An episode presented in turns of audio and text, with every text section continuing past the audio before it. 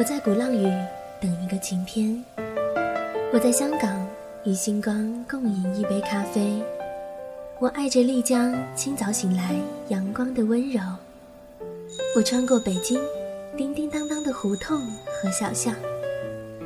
我不是旅行家，却用脚步丈量梦想的无限版图。我是韩小暖，让我们一起来一场声音旅行。哒哒哒哒哒哒哒哒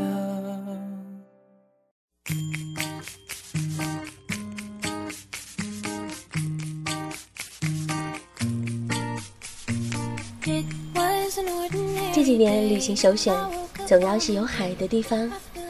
清甜的海鲜很好，金色或白色的沙滩很好。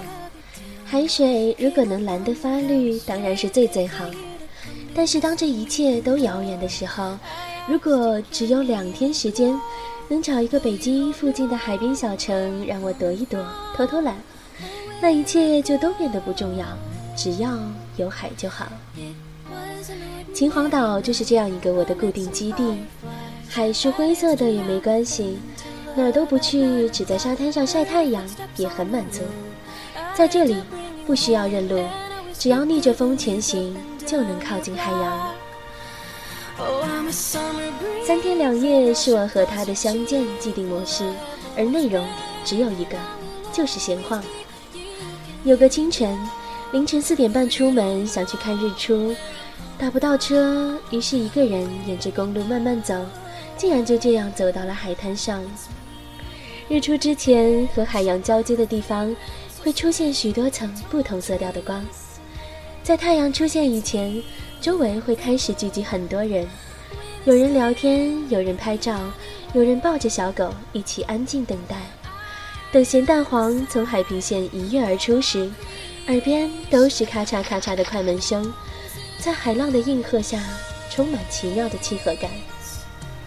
我一个人租了辆单车，在明晃晃的海滨大道上骑呀骑，左转右拐，随性而为。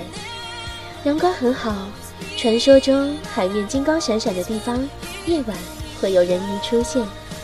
我趴在栏杆上看了很久，看海的那一端是不是有精灵或神仙？看时间的魔法，在每个人不知不觉的时候偷偷生效。那天我沿着蜿蜒的沿海公路走了很久，认识了一个美术学院读书的男孩，他坐在海滩上画了一幅素描送给我。分别的时候，金色的阳光将他整个人都染上光彩。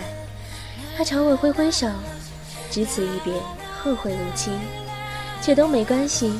无论相伴一程还是携手终生，只要相遇，就都总是好的。和一个人或和一座城，都如此。